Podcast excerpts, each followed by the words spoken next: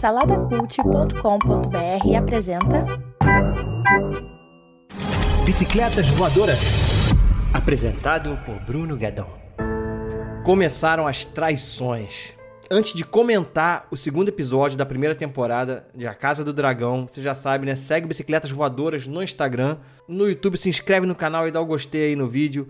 No Spotify, avalia com 5 estrelinhas. A gente está em vídeo também agora no Spotify. E também lá no saladacult.com.br, hospedado por lá, com vários outros podcasts para você. Vamos falar agora aí com spoilers sobre o segundo episódio de House of Dragon, ou A Casa do Dragão. Depois de um primeiro episódio que eu considerei assim que ele trouxe tudo de melhor que tem em Game of Thrones. Como já era de se esperar, que nesse segundo episódio a gente tem uma baixada de tom, né? Um episódio mais lento do que o primeiro. Não que o primeiro tenha sido super agitado, mas esse segundo agora ele dá uma segurada, fica mais ali na intriga. E a gente tem aqui as primeiras traições, né? Que é algo muito comum aí no universo de Game of Thrones. Aqui a gente tem a primeira traição no final do episódio. Inicialmente nós percebemos que se passou um tempo desde os eventos que terminaram lá no primeiro episódio, a morte da rainha, já passou cerca de 6, 7 meses ali. O irmão do rei Daemon, que se mostrou ali o, o primeiro antagonista da série.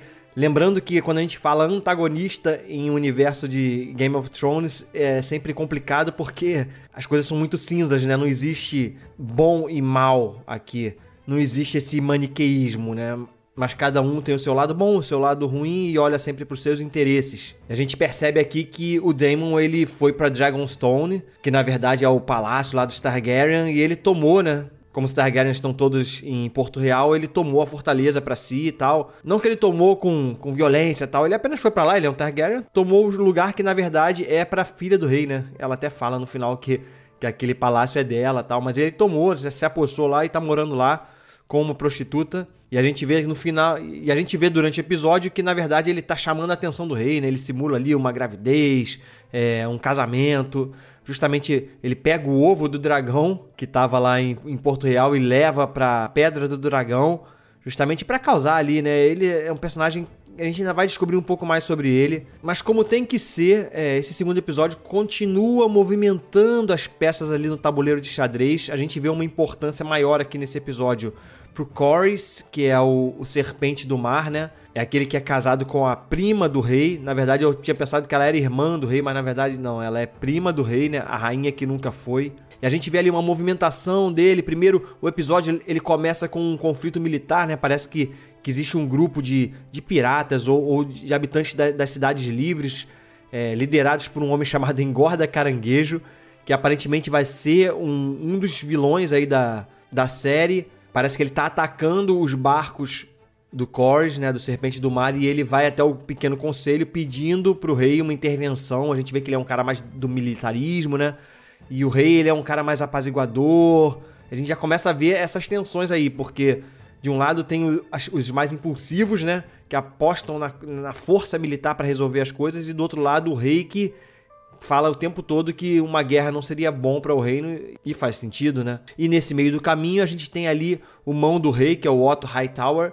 A gente vê que ele é uma figura ambígua ali, né? A gente ainda não consegue entender direito quais são os interesses dele, a não ser pelo fato de, de claramente ele influenciar a filha para seduzir o rei e conseguir um espaço ali na corte, que é o que ela consegue no final do episódio. E é justamente aí que eu falo que teve a primeira traição, porque ela é a melhor amiga da Rhaenyra e por trás ali da, da, da amiga ela estava seduzindo o pai a pedido do, do, do, próprio pai dela, né, do, do Otto. Dá a entender que ela faz isso, apesar dela gostar ali da corte e tal, dá, dá a entender que ela faz isso meio sem ser da sua vontade, né? O fato dela ficar machucando a mão ali o tempo todo mostra que ela, que ela sofre de algum jeito com, com esse papel que foi imposto a ela.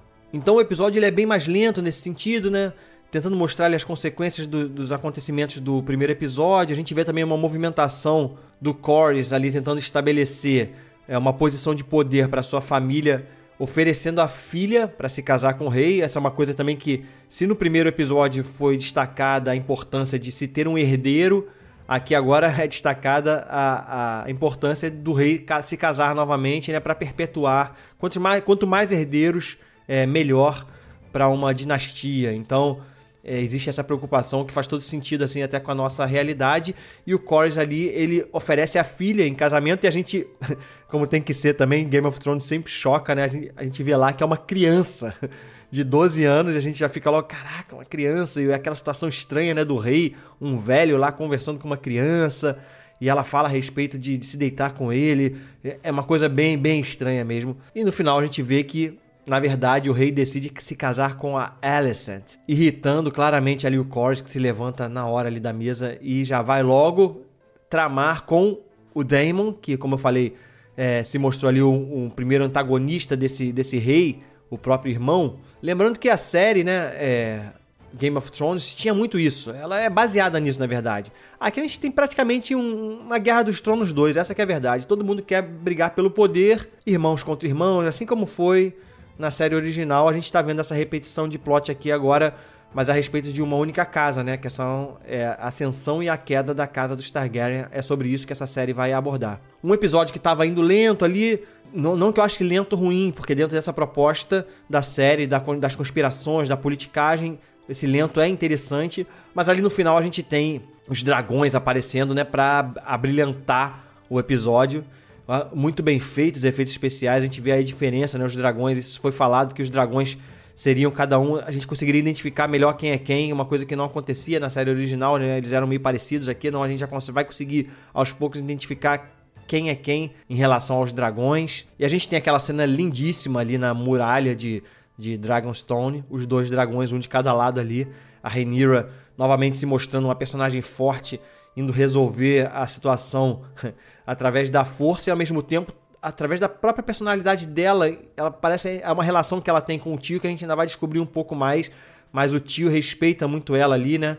Apesar dela colocar, se colocar ali, olha só, eu sei que eu sou o seu problema. Por que, que você não me mata logo que termina isso? E o tio devolve o dragão ali, vira as costas e, e sai fora. A gente ainda vai descobrir mais um pouco sobre essa relação. Tem muitos detalhes que são interessantes né, nesse, episódio. Dá pra gente ficar falando sobre vários detalhes e, Game of Thrones sempre foi isso, né? Detalhes enriquecendo os personagens aos poucos. A gente vê a questão do, do, dedo do rei tá caindo, ele tá com alguma doença.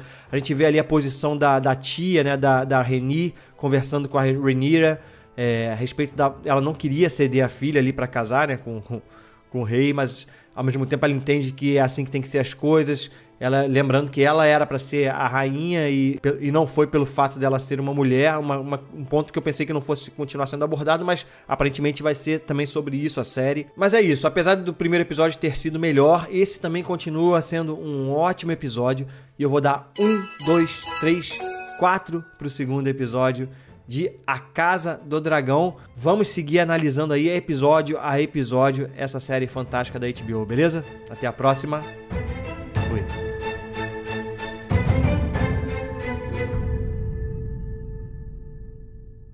Produzido por Imagem Vida Studios, imagemvida.com.br.